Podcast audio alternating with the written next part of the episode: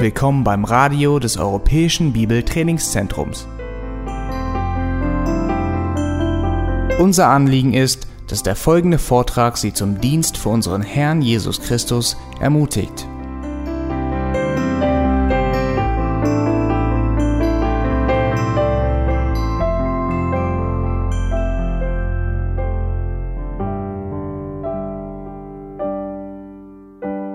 sehr viel gehört und sehr viel Gutes gehört. Und jetzt kommt noch der Abend. Und wir haben Zeit, bis dann der Mitternachtsruf ertönt. Da ist dann vorüber. Aber ich weiß, die Aufmerksamkeit lässt etwas nach abends. Ich möchte noch eine Frage stellen. Es gibt drei Dinge, die schlimm wären heute Abend. Das erste oder die Steigerung. Das erste, was schlimm wäre, wenn ihr alle einschlafen würdet. Was schlimmer wäre, wenn ich einschlafen würde. Und jetzt kommt das Schlimmste. Wenn ich einschlafen würde und keiner merkt's. Das wäre dann das Schlimmste heute Abend. Ich habe mich gefreut über das Lied, das wir gesungen haben. Nimmermehr lass ich von meiner Bibel. Und darum geht's jetzt auch heute Abend bei dem Thema. Ich bin gebeten worden über das Lehret vom Missionsbefehl, dreimal das aufzuteilen. Ich habe das versucht in drei Teile heute Abend beständig bleiben in der Lehre der Apostel, dann morgen in das Bild der Lehre gegossen und am Samstag die Bedeutung der gesunden Lehre. Ich möchte zunächst zwei Bibelstellen lesen und ich lese jetzt noch einmal den Missionsbefehl, auch wenn er uns alles so gut bekannt ist, Matthäus 28, Vers 18 bis 20. Und Jesus trat zu ihnen und redete mit ihnen und sprach, mir ist alle Macht gegeben im Himmel und auf Erden. Geht nun hin und macht alle Nationen zu Jüngern und tauft sie auf den Namen des Vaters und des Sohnes und des Heiligen Geistes und lehret sie, alles zu bewahren, was ich euch geboten habe. Und siehe, ich bin bei euch alle Tage bis zur Vollendung des Zeitalters. Und dann die zweite Stelle, Apostelgeschichte 2, Vers 42, ein Einblick in das Leben der ersten Gemeinde. Sie verharrten aber oder sie waren ständig damit beschäftigt oder hielten andauernd daran fest. In der Lehre der Apostel, in der Gemeinschaft, im Brechen des Brotes und in den Gebeten. Soweit zunächst einmal diese beiden Schriftstellen. Wir haben in 1 Samuel 14 die Geschichte, wie Saul mit Israel gegen die Philister kämpfte.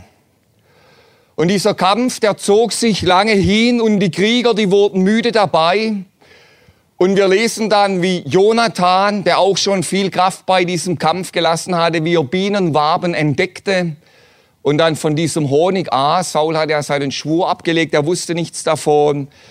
Und dann lesen wir in der Bibel, dass seine Augen dadurch hell wurden, dass er wieder Kraft bekam, dass er strahlte, wieder strahlend war, nachdem Jonathan diesen Honig gegessen hatte. Und da haben wir eine ganz praktische Anweisung in der Bibel, was wir tun können, dass die Augen wieder strahlend werden, wenn die Kräfte ermattet sind oder wenn der Blutzuckerspiegel zu tief abgesunken ist. Nun, das ist das eine. Jetzt kommt das andere. Es gibt heute eine Sache, die ruft in vielen Gemeinden keine strahlenden Augen hervor, sondern wenn man sie erwähnt, genau das Gegenteil. Da gibt's dann missmutige Gesichter statt strahlenden Augen. Was meine ich damit? Man muss nur das Wort Lehre erwähnen. Und dann geht bei ganz vielen schon der Gesichtsausdruck nach unten. Das möchte man nicht so gern hören. Genau das Gegenteil von dem, was der Honig für Jonathan war, ist das Wort Lehre heute für viele. Man tut dann buchstäblich oft in leere Gesichter blicken, wenn man von Lehre redet. Und dann hört man doch heute so oft, viel wichtiger ist das praktische Leben. Da kommt es drauf an. Und viel wichtiger ist uns das Erleben geworden, dass wir etwas erleben, dass wir uns wohlfühlen. Und dann kommt noch die nächste These dazu. Lehre trennt, Liebe eint. Und deshalb tun wir in unseren Gemeinden uns lieber nicht so viel mit biblischer Lehre beschäftigen. Es kommt nicht so darauf an. Und dann hört man auch manchmal, ja, unser Erkennen ist sowieso Stückwerk. Also wir sollen die Lehre nicht so arg überbetonen.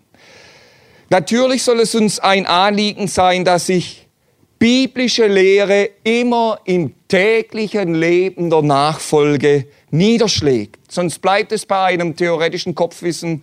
Wir haben heute Morgen gehört, der Pietismus die Antwort auf die Orthodoxie, die da war in Deutschland, in der Landeskirche, nur noch deres Kopfwissen. Wir kommen morgen beim zweiten Thema darauf, auf die Lehre, wie sie sich im Leben niederschlägt. Aber wir müssen das andere wieder ganz neu betonen. Ohne Lehre kann kein geistliches Leben wachsen. Sowohl persönlich wie auch die Gemeinde Jesu als Ganzes. Und es ist genauso, eine Pflanze braucht zum Wachsen Erde. Und wenn sie keine Erde hat, kann sie nicht wachsen. Und ohne die biblische Lehre kann kein geistliches Leben heranwachsen. Und wahrscheinlich wird heute nicht so sehr unterschätzt wie die Bedeutung gesunder biblischer Lehre für das persönliche Leben und auch für das Leben der örtlich versammelten Gemeinde Jesu. Und es ist interessant, wir haben ja in den letzten Jahren immer wieder Bewegungen, die sagen, zurück nach Jerusalem, hat ja eine gegeben, die hat sich sogar danach genannt, Back to Jerusalem. Und dann geht es um die besonderen Geisteswirkungen und so weiter, die man meint, kopieren zu können. Aber das Interessante ist, in diesen Bewegungen, die sagen, zurück nach Jerusalem, wird die Lehre sträflich vernachlässigt, wenn es wirklich um die biblische Lehre geht. Und in unserem Vers in der Apostelgeschichte können wir sehen, welche grundlegende und wichtige Bedeutung die Lehre der Apostel für die erste Gemeinde gehabt hat.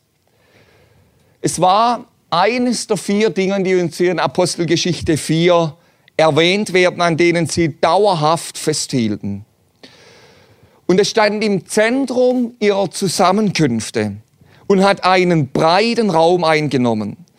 Und dieses in der Lehre der Apostel gegründet zu werden, andauernd daran festzuhalten, das war eine Voraussetzung für das geistliche Wachstum der ersten Gemeinde und auch für die Standfestigkeit, die die Jerusalemer Gemeinde dann später gehabt hat und auch für das äußere Wachstum, wenn es auch Gottes Wirken war, dass Menschen dazugekommen sind. Ich möchte heute Abend zwei einfache Punkte nennen. Das erste, das Verharren in der Lehre der Apostel und dann das zweite, die Wichtigkeit der Lehre für die Gemeinde. Zunächst das Erste, das Verharren in der Lehre der Apostel. Ich habe das vorhin gesagt mit dem Gesichtsausdruck, der sich oft verändert bei dem Wort Lehre.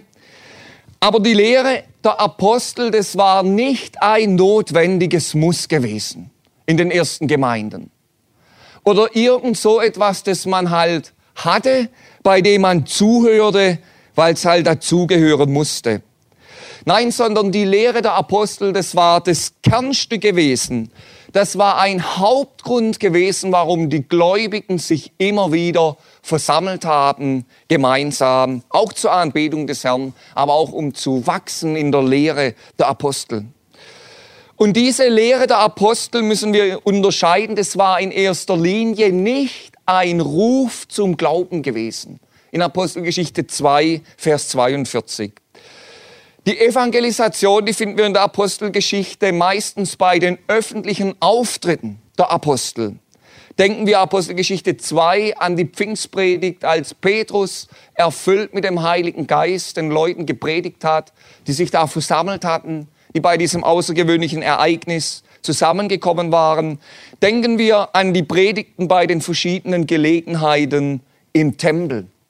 Das war Evangelisation, die Lehre der Apostel das war hauptsächlich innerhalb der Gemeinde gewesen. Auch bei dieser Evangelisation knüpften die Apostel immer wieder im Alten Testament an. Und sie vermittelten biblische Lehre. Und wir haben das heute Morgen schon wunderbar gehört, das eigentliche Wesen der Evangelisation. Den Aposteln war nicht das Wichtigste, irgendwelche erbauliche Geschichtchen zu erzählen, die die Leute dann schön fanden, sondern sie haben wirklich auch bei der Evangelisation systematisch biblische Lehre vermittelt. Und deshalb gehört das Lehren biblischer Wahrheit und die Verkündigung biblischer Lehre auch in die Evangelisation.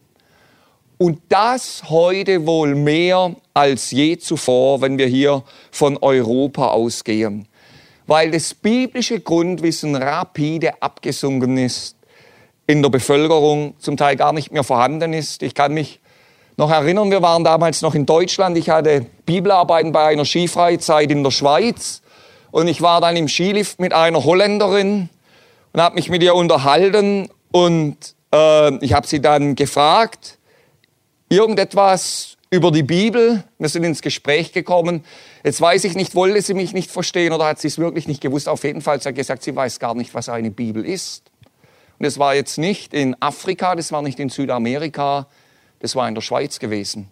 Das war in Europa. Eine Frau aus seinem Land, das mal zur Reformation gehört hat, die nicht mal mehr gewusst hat, was eine Bibel ist. Das war ihr kein Begriff mehr gewesen. Also es ist wichtiger wie je zuvor, dass wir biblische Lehre auch in der Evangelisation haben. Und da zunächst ein Unterpunkt Lehre und Evangelisation. Es geht ja bei unserer Konferenz auch darum, dass der Missionsbefehl nicht nur ein Evangelisationsbefehl ist, sondern ein Lehrbefehl in die Gemeinde hinein. Aber wir haben heute leider auch oft das umgekehrte Missverständnis. Wir haben das heute Morgen schon gehört. Ich habe es auch schon erwähnt.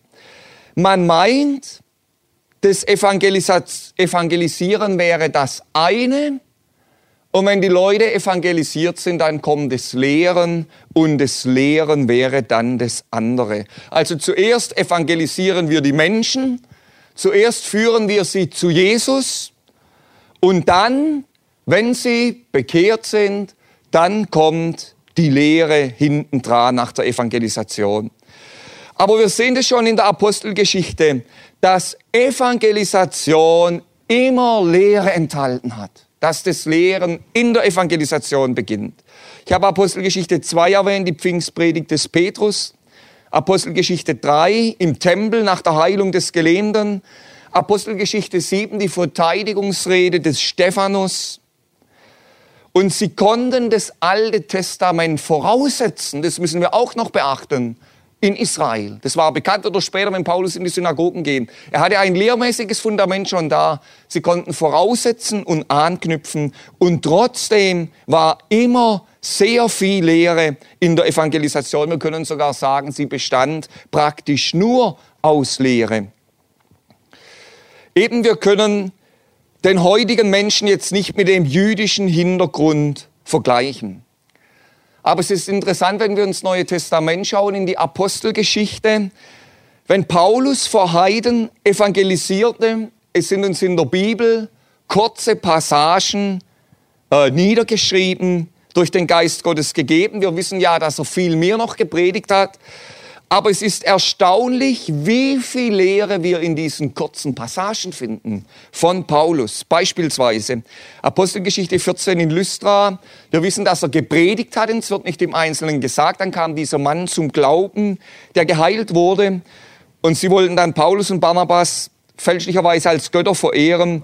Und in Vers 15 bis 18 werden uns ganz komprimiert grundlegende Aussagen über den lebendigen Gott weitergegeben.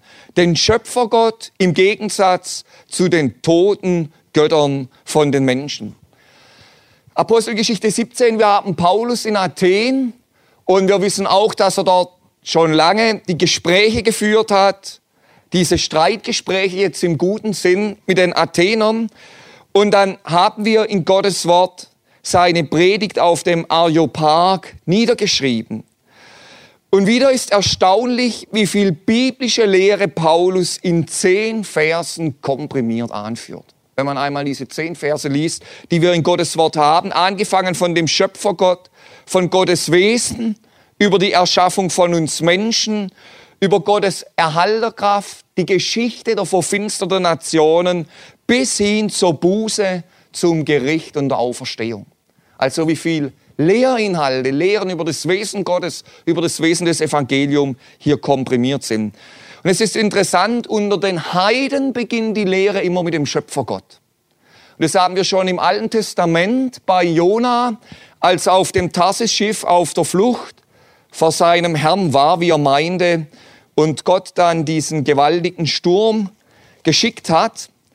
Da sagt er diesen Männern, ich bin ein Hebräer und jetzt kommt's und fürchte den Gott des Himmels, der das Meer und das trockene Land gemacht hat. Also Jona beginnt ebenfalls unter den Heiden mit dem Schöpfergott. Und wir sehen an diesen wenigen Beispielen den Unterschied des biblischen Prinzips zu der oft vertretenen These erst Evangelisation und dann Lehre. In der Bibel finden wir immer in der Evangelisation grundlegende biblische Lehrwahrheiten. Und es soll uns Mut machen in unserer sogenannten postmodernen Zeit. Das Wegbrechen von grundlegendem biblischen Wissen in Europa, das sollte uns ein Ansporn sein, den Inhalt unserer Evangelisation eben nicht nach dem Lebensgefühl oder Weltbild der heutigen Menschen zu richten, sondern wieder grundlegende biblische Wahrheiten über den lebendigen Gott, über uns Menschen, über die Welt und Heilsgeschichte in der Evangelisation zu lehren. Und das ist die eigentliche Antwort. Nicht die Emerging Church, sondern genau das Gegenteil. Ganz neu anzufangen, vorne in der Bibel die biblischen Wahrheiten zu lehren und dem heutigen Mensch verständlich nahezubringen. Klein b, beim ersten Punkt die Lehre der Apostel in der Gemeinde. Die Lehre der Apostel in Apostelgeschichte 2, Vers 42 war im Unterschied zu den öffentlichen Auftritten der Gläubigen, äh, der Apostel, Weiterführung, Zurüstung der Gläubigen im Wort Gottes in der Gemeinde. Und wir können sagen, in Apostelgeschichte 2, Vers 42 nahmen die Apostel ganz direkt auf, was Christus im Missionsbefehl befohlen hatte. Lehret sie halten alles, was ich euch befohlen habe. Und wir lesen, und sie verharrten in der Lehre der Apostel. Und Apostelgeschichte 2, 42 ist der beste Beleg, dass der Missionsbefehl nicht mit der Evangelisation abgeschlossen ist, sondern ein Kernstück des Gemeindelebens mit darstellt. Das Wort Lehre bedeutet Unterricht oder Unterweisung, die erteilt wird. Und das Verb Didasko kann wiedergegeben werden mit belehren, unterrichten, ein Stück einüben, heißt es auch, lehren. Und dabei handelt es sich nicht um eine einmalige Tätigkeit. Wir wissen, ein Stück einüben, das ist nichts Einmaliges, sondern das ist sich eine wiederholende Tätigkeit. Und beim Lehren wendet sich der Lehrende an die Einsicht der Zuhörer. Nun aber, biblische Lehre, es geht nicht nur um die Einsicht der Zuhörer, der eine sieht es dann halt so, der sieht es ein, der andere nicht, sondern Lehren hängt immer mit dem Willen Gottes zusammen und auf der anderen Seite mit dem Gehorsam von uns Menschen, dass beides in der Lehre zum Ausdruck kommt. Und unserem Herrn Jesus war es ein Anliegen, durch Anreden und Forderungen Gottes Wort auszulegen, den Willen Gottes zu verkündigen. Und dabei hat er die Lehre immer so zugespitzt, dass es seine Zuhörer getroffen hat.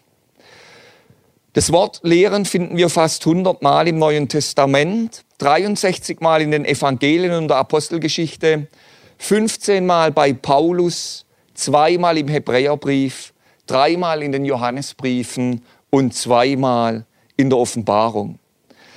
Und ein Ausleger weist darauf hin, dass wir uns das Lehren der Apostel am besten an der damaligen jüdischen Sitte vorstellen können.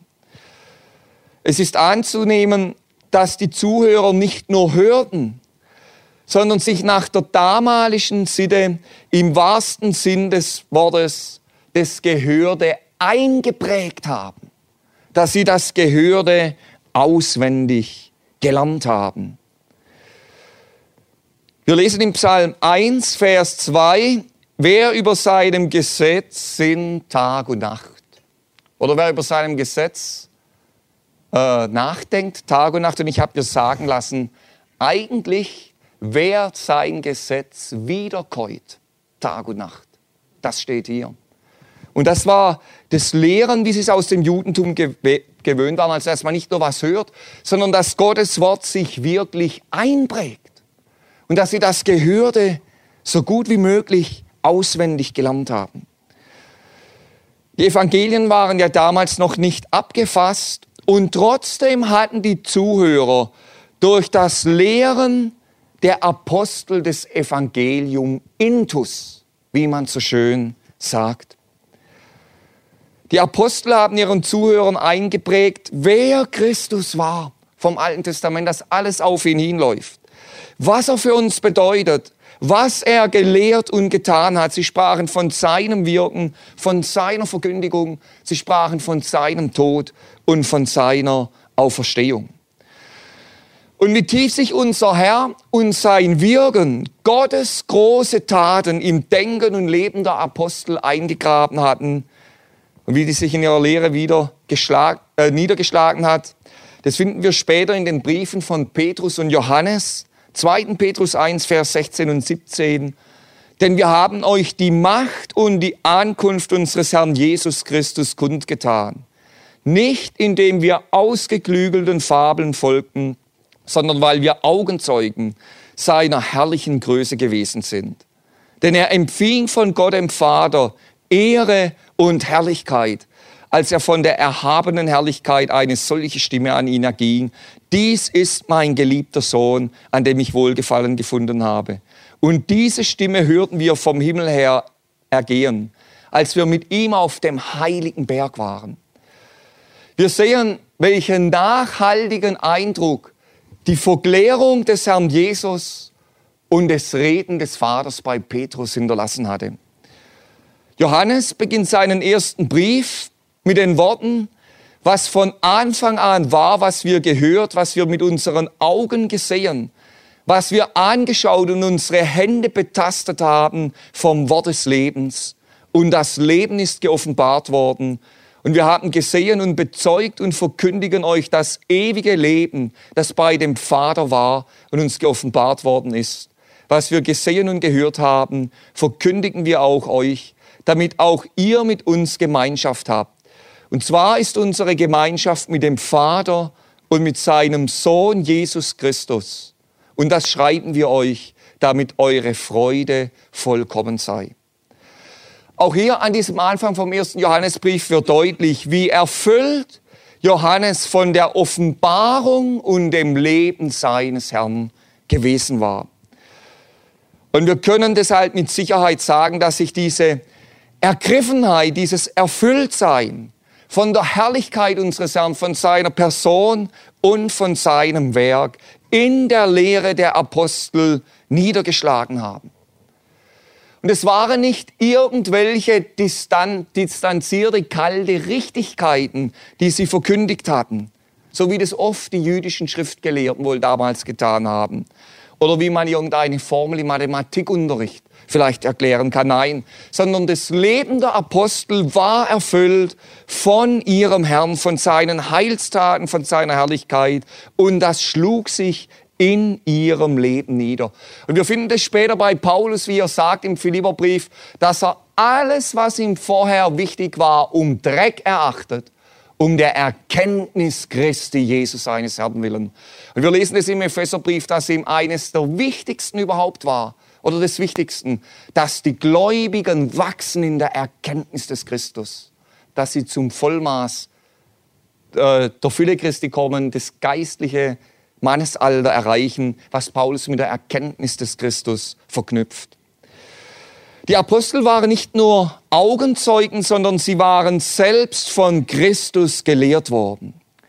Und das Lehren kommt ja am meisten in den Evangelien vor. Und wir sehen, es war ein Hauptmerkmal des Dienstes unseres Herrn gewesen auf dieser Erde. Wir lesen außerdem in Apostelgeschichte 1, Vers 3, dass der Herr nach seiner Auferstehung die Jünger 40 Tage über die Dinge des Reiches Gottes unterrichtet hat. Nun, wir sind hier im EBTC, das heißt ja eigentlich Eidgenössisches Bibeltrainingszentrum.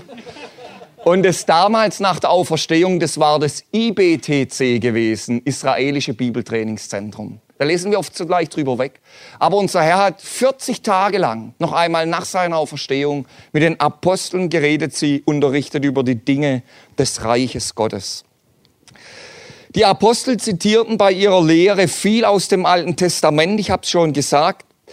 Sie zeigten den Zuhörern, wie das auf Christus alles hinausläuft und wie sich das in Christus alles erfüllt hat. Und wenn das schon ein fester Bestandteil ihres evangelistischen Lehren war, können wir davon ausgehen, dass das noch viel stärker innerhalb in der Gemeinde zutage kam, in der Lehre der Apostel. Und so wurden die zum Glauben gekommenen in die biblischen Zusammenhänge eingeführt und in den biblischen Zusammenhängen gefestigt. Wir wissen, das Neue Testament war noch nicht abgefasst und so kam zu der Lehre der Apostel auch ein Teil der göttlichen Direktinspiration hinzu, von der wir auch später beispielsweise im ersten Korintherbrief lesen.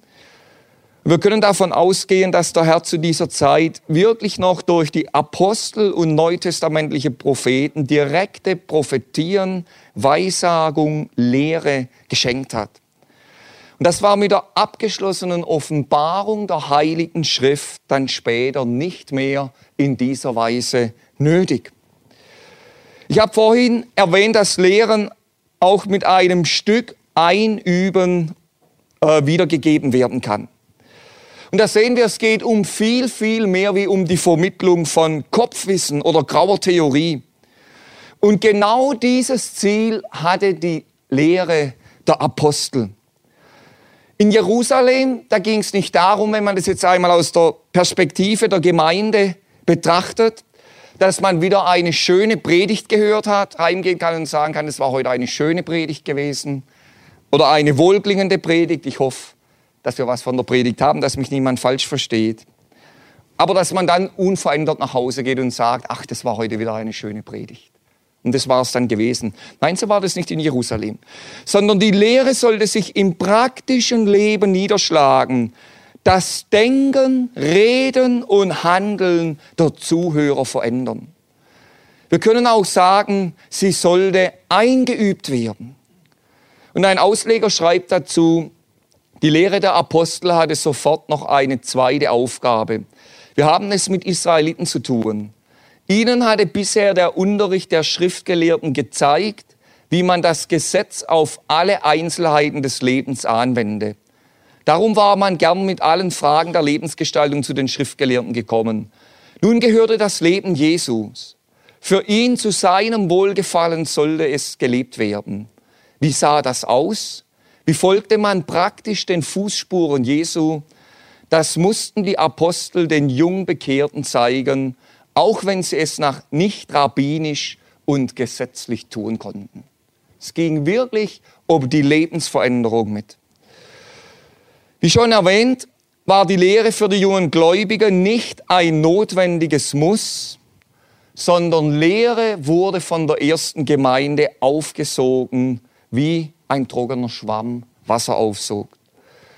Und es war nicht nur auf die Sonntagspredigt begrenzt, bei der man dann spätestens nach 35 Minuten nervös auf die Uhr zu schauen begann, wann es denn endlich vorbei ist. Nein, sondern es war ein echtes Anliegen der Gläubigen, das sie ständig beschäftigte und erfüllte. Das Verharren in der Lehre der Apostel. Und damit kommen wir zum Zweiten, die Wichtigkeit der Lehre für die Gemeinde.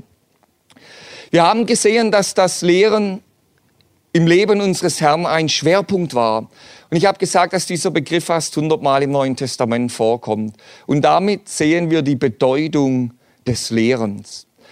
Apostelgeschichte 2, 42 ist von der Lehre der Apostel die Rede.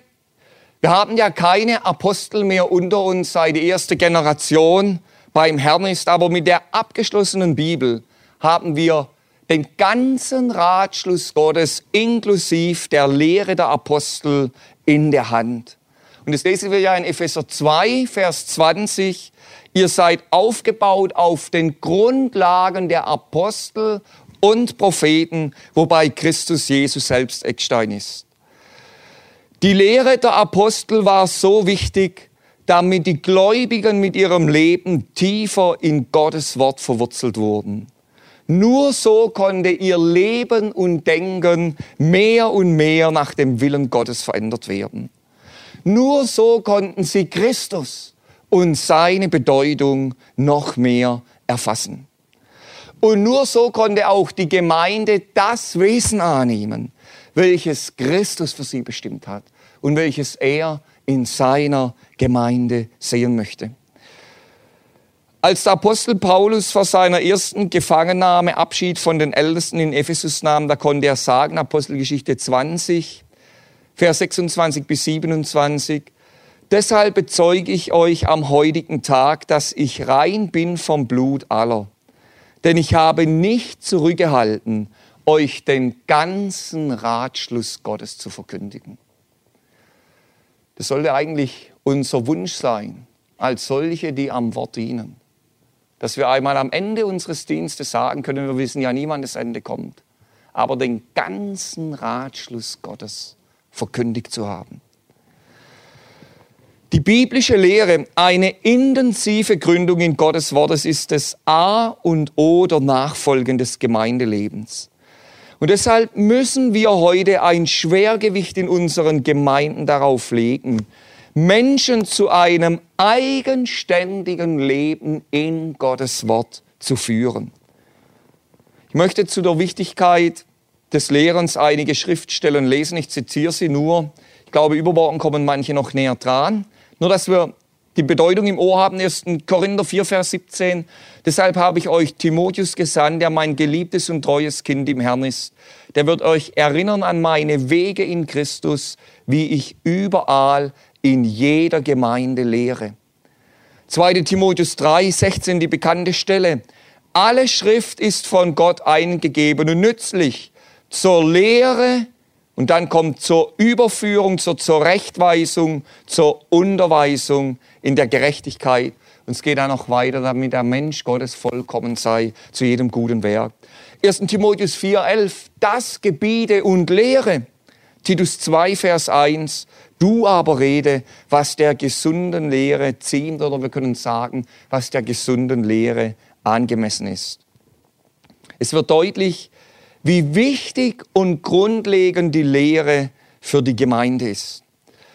Und in diesem Zusammenhang hat sich in manchen Gemeinden ein sehr tragischer Unterschied eingeschlichen, dem ich immer wieder begegnet bin in den letzten Jahren. Da wird dann gesagt, Lehre gehört in die Bibelstunde, die Sonntagspredigt soll evangelistisch sein. Oder man sagt dann, die Sonntagspredigt soll relevant sein, Sie soll packend sein, sie soll unterhaltsam sein, vielleicht noch sie soll witzig sein und sie soll auch praxisbezogen sein. Aber Lehre, das ist nichts für die Sonntagspredigt, sondern Lehre gehört in die Bibelstunde, die Sonntagspredigt, äh, das ist etwas anderes. Wenn wir in die Bibel schauen, eine Unterscheidung zwischen der Predigt am Sonntag und der sonstigen Lehre, den finden wir im ganzen Neuen Testament nicht sondern wir lesen, sie verharrten in der Lehre der Apostel. Das war ein ganz zentraler Punkt bei den Zusammenkünften. Auch in 2. Korinther 14, Vers 26. Und Paulus beschreibt damals die Zusammenkünfte in Korinth. Und wir müssen immer sehen, das Wort Gottes war noch nicht abgeschlossen. Deshalb war auch noch direkt Offenbarung da. Und was sagt Paulus? Was ist nun, Brüder, wenn ihr zusammenkommt? So hat jeder einen Psalm, hat eine Lehre, hat eine Offenbarung, hat ein Sprachenreden, hat eine Auslegung. Alles geschehe zur Erbauung. Die Verkündigung des Paulus, seine Briefe und Anweisungen waren immer von Lehre durchzogen. Und ein Kennzeichen der Reformation war die systematische Auslegung von Gottes Wort. Und sowohl Luther wie auch Calvin haben ganze biblische Bücher durchgepredigt. Und als Calvin Genf für fünf Jahre verlassen musste und nach fünf Jahren zurückkam, da predigte er exakt an dem Vers weiter, an dem er fünf Jahre zuvor aufgehört hatte. Bei seiner systematischen Auslegung der Heiligen Schrift. Und wahrscheinlich wüsste vor uns keiner mehr, was vor fünf Jahren war, aber wir sehen die damalige Zeit, wie die davon geprägt war. Nun glauben wir an die wörtliche Inspiration der Heiligen Schrift und zur wörtlichen Inspiration gehört auch der Aufbau der Bibel und der biblischen Bücher. Auch das gehört zur Inspiration. Und wir müssen das immer wieder sehen. Gott hat uns nicht eine ungeordnete Ansammlung von irgendwelchen Versen zu irgendwelchen Themen gegeben. Das hätte er machen können. Und wenn man dann predigt, dann geht es manchmal so, so wie eine Art fromme Lostrommel oder eine Tombola. Und da macht die Glücksfee die Augen zu und greift rein und dann zieht sie den Los raus. Und so geht es dann oft beim Predigen. Also jeder predigt über irgendein Verschen, zu dem er irgendeinen Bezug hat. Aber Gott hat uns nicht so eine Lostrommel voll um Verse gegeben, wo man da willkürlich dann irgendwas rauszieht und irgendwas predigt sondern in allen biblischen Büchern können wir einen Aufbau erkennen. Und das ist nicht zufällig so, sondern der Herr hat dies in seiner vollkommenen Weisheit für uns getan. Auch Paulus hat in seinen Briefen die Lehrpunkte immer systematisch aufgebaut, wenn wir seine Briefe durchlesen. Nun versteht mich jetzt nicht falsch, wenn ich das so überspitzt gesagt habe. Ich habe nichts dagegen einzuwenden, wenn auch einmal über einzelne Bibelverse gepredigt oder gelehrt wird. Ich habe das jahrelang selbst so gemacht, muss ich dazu sagen. Ähm, der Herr legt einem manchmal auch in besonderer Weise etwas aufs Herz, ein Wort, das einem groß wird und wo man weiß, dass das jetzt wirklich dran ist. Aber trotzdem, insgesamt können wir nichts Besseres tun, wie systematisch biblische Bücher biblische Texte durchzupredigen. Und ich bin überzeugt, die heutige Nöte und die Verflachung in der Gemeinde Jesu, auch die Nöte in sogenannten bibeltreuen Gemeinden, hängen mit Sicherheit damit zusammen, dass die Auslegungspredigt sträflich vernachlässigt wurde. Und ich sage euch, das sage ich jetzt nicht, weil ich hier beim EBTC bin, sondern weil ich persönlich zutiefst davon überzeugt bin und auch in meinem eigenen Dienst gelernt habe, es gibt nichts Besseres wie systematische Auslegungspredigt. Durch äh, die verloren gegangene Auslegungspredigt sind häufig die Kenntnisse von biblischen Zusammenhängen und Sachverhalten verloren gegangen. Und selber in der Gemeinde Jesu haben wir ein erdrutschartiges Abnehmen an Bibelwissen und an biblischen Dingen. Und es geht nicht nur in der jüngeren Generation, sondern es geht inzwischen mehr durch die Reihen. Oder das Denken und praktische Leben wird nicht mehr von der Lehre geprägt und verändert, weil viele Lehrinhalte überhaupt nicht mehr bekannt sind. Jetzt gibt es auch Gemeinden, die von ihrer Prägung her traditionell viel Wert auf Lehre legen. Und da ist sicher auch manches Gute in diesen Gemeinden. Aber ich habe die Beobachtung gemacht, dass selbst in solchen Gemeinden und andere Brüder haben mir das bestätigt, oft ein Mangel an biblischer Lehre ist. Die von ihrer Prägung zwar traditionell sagen, bei ihnen ist die Lehre ganz wichtig, aber wenn man mal hinschaut, ist oft ein Mangel biblischer Lehre. Man hat seine lehrmäßigen Themen und Steckenpferde, die immer wieder betont werden. Die Lehre wird betont, aber einzelne Themen und Steckenpferden. Und was oft fehlt, ist ein Verwurzeltsein in der ganzen Breite der biblischen Lehre. Oder wir können sagen, in dem ganzen Ratschluss Gottes, wie der Apostel Paulus gesagt hat. Und wie sieht das in unseren eigenen Gemeinden aus? Wie sieht das bei uns aus, die wir am Wort dienen? Sind wir in erster Linie dafür bekannt, dass wir unsere Steckenpferde reiten? dass mindestens einmal im Monat oder spätestens einmal im Vierteljahr unser Lieblingsthema in der Predigt vorkommt? Oder ist unsere Gemeinde ein Ort, an dem die Gläubigen über all die Jahre hinweg in die ganze biblische Breite hineingeführt werden, gelehrt werden und verankert werden in Gottes Wort? Sie wirklich eine umfassende Kenntnis von unserem Herrn, von seinem Wort von der Bedeutung der Gemeinde und der Nachfolge bekommen. Manche Gläubige reden auch viel von Lehre, aber sie verwechseln biblische Lehren mit einem Lehrsystem.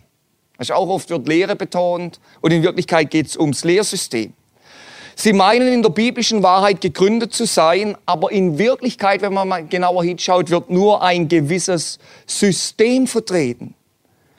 Und es ist erstaunlich, wie man theologische Systeme als verteidigt, obwohl in Wirklichkeit eine umfassende Lehrgründung in der Heiligen Schrift fehlt.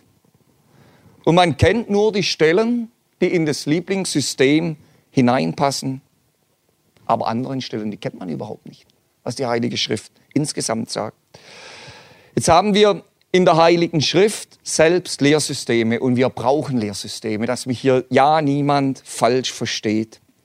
Aber es ist immer die Frage, ob es uns am Ende um ein System geht oder ob wir am Ende bereit sind, die Autorität der Schrift über alles zu stellen und uns vor der Autorität der Schrift zu beugen.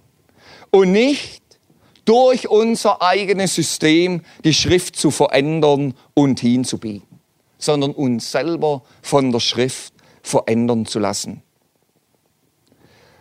Ich sage euch das, weil ich das selber erlebt habe. Es gibt Punkte, da war ich vor Jahren felsenfest davon überzeugt, dass sie biblisch sind. Und alle drei Lehrfragen sehe ich heute anders. Es geht einmal um die Erwählung, es geht einmal um die Entrückung und es geht zum Dritten um die Verlierbarkeit oder Unverlierbarkeit vom Heil. Ähm, ich sage euch jetzt nicht, wie ich heute darüber denke, aber ich darf am EBTC unterrichten. Äh, in dem Zusammenhang. Aber da ist mir so wichtig geworden durch die eigene Erfahrung. Wirklich bereit zu sein, Gottes Wort über das eigene Lehrsystem zu stellen. Und ich war früher davon überzeugt, es ist biblisch. Aber ich habe vieles noch nicht gekannt, obwohl ich die Bibel schon gelesen hatte, mehrfache, und wirklich gesehen, wie es in der Schrift steht. Ich sage euch dazu, für mich ist es nie eine Trennungsfrage. Wenn jemand anders denkt in diesen Punkten, ist er trotzdem ein lieber Bruder in Christus. Sage ich gleich dazu, dass mich niemand falsch versteht. Aber dass wir wirklich bereit sind, die Autorität der Schrift über alles zu stellen. Es muss uns ein Anliegen sein, die Gläubigen in der ganzen Schrift zu lehren und zu gründen und nicht nur in den Teilen, die wir für unser System für besonders wichtig halten.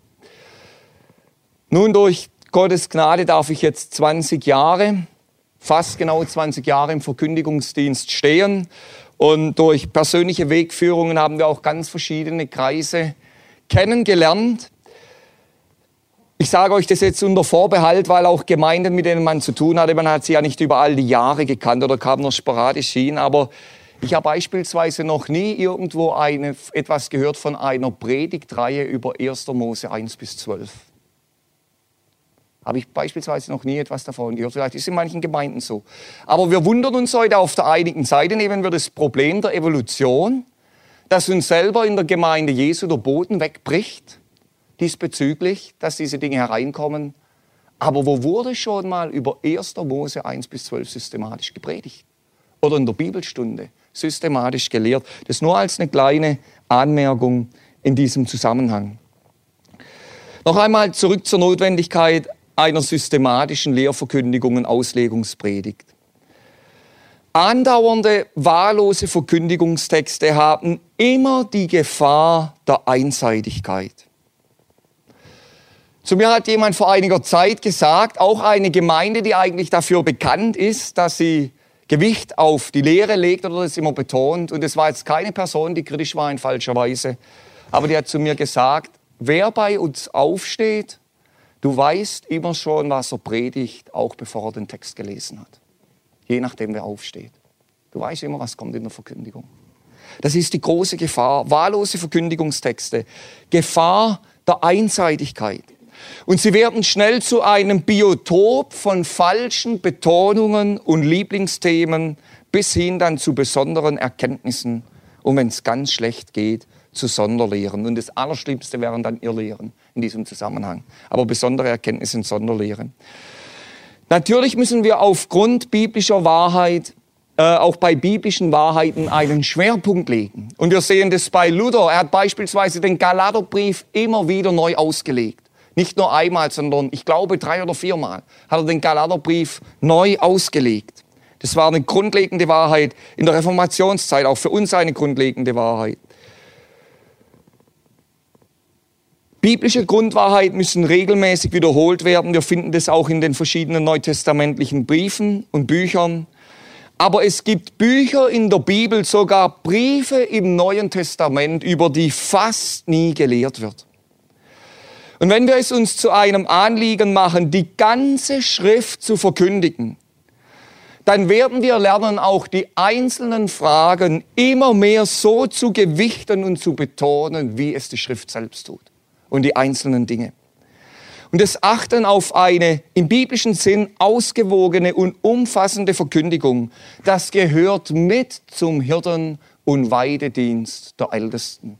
Wir kommen übermorgen nochmal darauf zurück. Ich möchte euch ein Zitat lesen von John White aus seinem Buch Scheinheilig. Der hat es 1979 erschienen im Deutschen. Er hat leider, soweit ich weiß, später eine Wendung vollzogen, die nicht ganz so erfreulich war, aber was er damals in diesem Buch geschrieben hat, das war wirklich sehr gut. Pfarrer und Prediger, legt die Schrift wieder aus. Scheut nicht Zeit noch Mühe, die biblischen Grundsätze systematisch zu lehren. Hört auf mit euren Anekdoten, mit euren aktuellen Themen, mit eurem erbaulichen Geplätscher. Predigt Gottes Wort. Jeder Prediger, der die biblische Wahrheit systematisch lehrt, wird erleben, wie die Leute kommen und ihm an den Lippen hängen. Die Christen sind geistlich am Verhungern und werden von kräftiger biblischer Kost angezogen, wie Bienen vom Honig. Wo Gottes Wort beten systematisch und in geistlicher Vollmacht ausgelegt wird, lassen sich Menschen zur Buße, zum Gebet und zur neuen Hingabe an ihren Herrn zurückführen. Allerdings, das erfordert euren Glauben. Ihr selbst müsst davon überzeugt sein, dass man die Kirche nicht zum Zirkus machen muss, um die Leute bei der Stange zu halten. Und dass es nicht nötig ist, berühmte Redner von auswärts kommen zu lassen. Das Wort Gottes ist mächtig genug. Es zieht die Menschen schon selbst zu Gott. Versucht nicht immer ihm nachzuhelfen. Predigt es. Aber, und das lege ich Pfarrern und Predigern besonders ans Herz, predige nie eine biblische Wahrheit, die eurer eigenen Erfahrung fremd ist.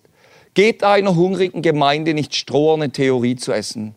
Betet, wenn ihr euch vorbereitet, dass Gott zuerst euch selbst den Text zur lebendigen Erfahrung macht. Seid Gott in dem, was er euch sagt, gehorsam. Und eure Predigten werden die Glaubwürdigkeit des unmittelbaren Zeugnisses ausstrahlen und nicht mehr unverbindliche und theoretische Spekulation sein. Predigt aus den Propheten, predigt aus dem Buch Hiob, predigt aus den Teilen der Bibel, über die ihr noch nie jemand predigen gehört habt. Predigt aus den Evangelien, predigt aus dem dritten und dem fünften Buch Mose, schließt keinen Teil der Heiligen Schrift aus, predigt einfach. Macht die Wahrheit so klar, dass ein Zwölfjähriger sie begreift. Predigt liebevoll. Und macht es euch zum Gebet, dass Gott aus euren Gemeinde Menschen beruft, die noch bessere Prediger werdet als ihr. Soweit John White. Ich habe vorhin davon gesprochen, wie erfüllt die Apostel von dem waren, was sie lehrten. Und genauso werden unsere Gemeinden spüren, ob wir nur trockene Theorie predigen oder ob die biblische Lehre in uns lebt und wir in der Lehre leben. Und das können wir selbst nicht machen, das kann uns nur der Herr schenken. Aber wir können daran erkennen, wie das Lehren untrennbar mit unserem persönlichen geistlichen Leben verbunden ist. Und deshalb ist es mir das Wichtigste, dass wir als Lehrende unsere Beziehung zu Christus pflegen, wirklich viel Zeit über der aufgeschlagenen Bibel verbringen, wirklich viel Zeit über Gottes Wort und im Gebet. Und nicht nur Zeit über der Bibel verbringen, damit wir wieder neuen Stoff für unseren Lehrauftrag in der Gemeinde haben, sondern damit wir unseren Herrn noch mehr erkennen und damit unser Leben noch mehr von ihm erfasst und zu seiner Ehre verändert wird. Dass wir selbst noch mehr von Gottes Wort geprägt und verändert wird werden. Und dann wird auch unser Leben in den Gemeinden lebendig bleiben. Und ich möchte das allen, die am Wort dienen, wirklich mitgeben. Es sollte ein Ziel sein, wenn wir am Wort dienen, mindestens einmal in der persönlichen Stille im Jahr durch die Bibel zu kommen. Und wenn jemand noch nicht so weit ist, dann ringt weiter darum, dann gebt nicht auf. Aber wenn wir Gottes Wort lehren, dass wir wirklich selber in Gottes Wort leben und in Gottes Wort zu Hause sind. Und dass der Herr uns verändern kann durch sein Wort. Ich sprach davon, dass die Gläubigen in Jerusalem sich die Lehre wirklich eingeprägt haben, äh, viel auswendig gelernt haben. Nun, wenn wir Lehre hören, das klingt für uns immer nach Schule. Ich muss euch ehrlich sagen, das hat, tut auch in meiner Vergangenheit ungute Erinnerungen auslösen. Ich dachte damals immer, wenn es keine Schule mehr gibt, hast du auch keine Sorgen mehr. Die Schule war vorbei, die Sorgen sind nicht kleiner, sondern größer geworden. Also die Schule war für mich früher auch manchmal eine Pein gewesen. Ich habe immer lieber andere Sachen gemacht. Und da hat es einen Spruch gegeben, alles schläft und einer spricht. Sowas nennt man Unterricht für die Schule bei uns damals. Genau das ist nicht der Sinn des Lehrens in der Gemeinde. Wir spulen nicht einfach unser Pensum herunter. Und uns ist dann gleich was mit den Zuhörern, nicht, dass wir halt unser Pensum wieder getan haben, sondern es muss uns ein Anliegen sein, dass sich die Lehre wirklich einprägt. Und wenn wir merken, dass gewisse geistliche Wahrheiten und biblische Dinge noch nicht verstanden wurden, dann müssen wir uns die Mühe machen, sie nochmals zu erklären. Stück für Stück nochmals versuchen zu lehren, dass sie wirklich verständlich sind. Und dass die Zuhörer das selber von Gottes Wort nachprüfen und nachvollziehen können. Eben, ich habe es vorhin gesagt, Psalm 1, Vers 2, der über seinem Gesetz nachkaut. Tag und Nacht steht eigentlich dort. In Apostelgeschichte 2, Vers 42 sehen wir, wie wichtig das Lehren ist. Sie waren nicht ab und zu oder hier und einmal damit beschäftigt, sondern sie verharrten oder waren fortdauernd damit beschäftigt, hielten andauernd fest an der Lehre der Apostel. Und so wurden die Glaubenden gefestigt und bekam die erste Gemeinde ein sicheres, festes Fundament. Der Lehrauftrag, den finden wir im Missionsbefehl begründet und der ganze Missionsbefehl steht unter dem Vorzeichen, dass unser Herr gesagt hat, mir ist alle Vollmacht im Himmel und auf Erden gegeben. Oder mir ist gegeben alle Vollmacht im Himmel und auf Erden. Das ist der Grund, warum wir lehren. Weil unserem Herrn die Vollmacht gegeben ist. Und weil wir wissen, dass Gottes Wort Kraft und Leben in sich selber hat. Und dass es Vollmacht hat. Und deshalb wird dieses Lehren nicht vergeblich sein. Auch dann, wenn wir scheinbar nicht so schnelle Auswirkungen davon haben, wie wir es manchmal gern sehen würden. Oder wenn unser Lehren wirklich manchmal viel Liebe und Geduld braucht, auch um Dinge immer wieder zu erklären, neu zu erklären, dass es die einzelnen Gläubigen nachvollziehen brauchen, nachvollziehen können. Inhalte verstanden werden, die für uns schon längst klar sind. Aber sehen wir das, er hat die Vollmacht. Und unter seiner Vollmacht hat er uns den Lehrauftrag gegeben mit seinem Wort, das Kraft und Leben in sich selber ist. Und deshalb kann es nicht vergeblich sein, wenn wir diesem Auftrag gehorsam sind. Allen, die in der Verkündigung stehen, in der Lehr die Lehrgründung in ihren Gemeinden ein Anliegen ist oder auch die damit beginnen, dann möchte ich zum Schluss das mutmachende Wort aus 1. Korinther 15, Vers 58 zurufen. Daher, meine geliebte Brüder, seid fest, unerschütterlich, alle Zeit überströmend in dem Werk des Herrn, da ihr wisst, dass eure Mühe im Herrn nicht vergeblich ist. Wir beten noch miteinander. Herr Jesus, hab Dank, dass du uns dein Wort gegeben hast, das Kraft und Leben in sich selber ist. Und hab Dank, dass du dich uns durch dein Wort geoffenbart hast, dass wir den Vater sehen dürfen, dass wir dich sehen dürfen und dass du uns durch dein Wort gesucht und gefunden hast.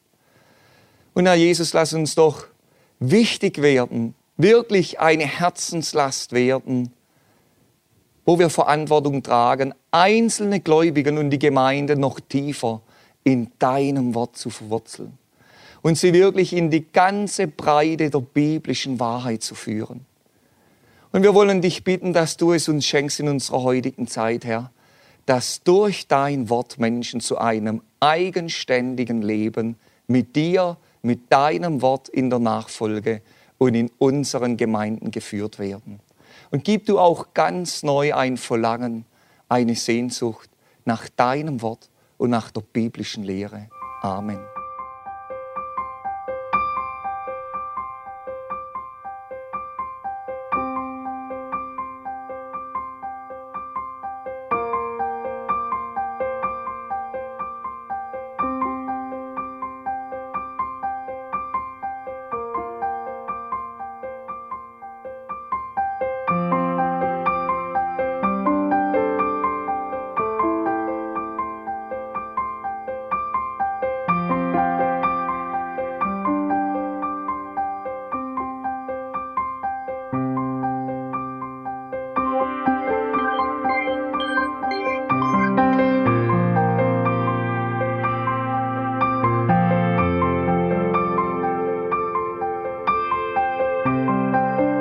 Alle Vorträge unseres Programms, Bücher, DVDs und vieles mehr können Sie bei uns unter www.ebtc-media.org erhalten.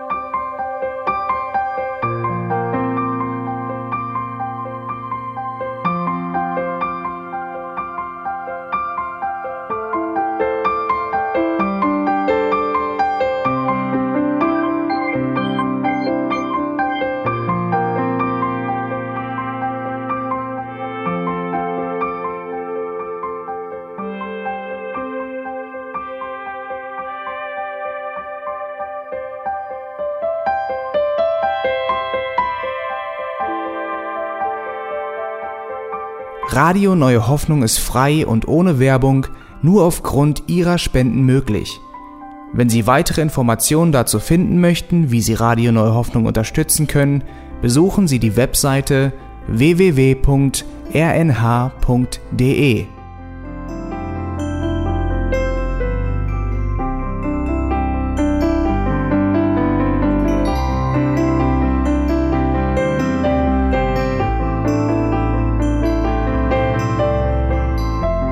Sendezeiten des EBTC sind Montag, Mittwoch, Freitag und Samstag jeweils von 10 bis 11 Uhr.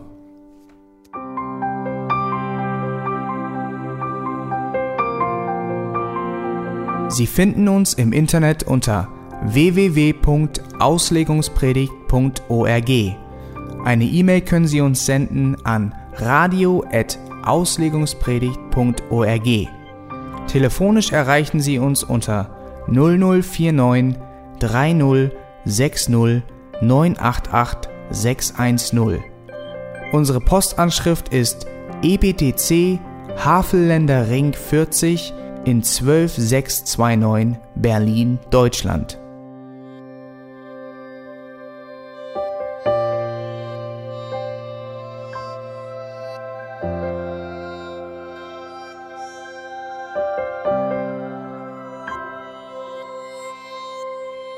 Auf Wiedersehen und bis zum nächsten Mal beim EBTC Radio.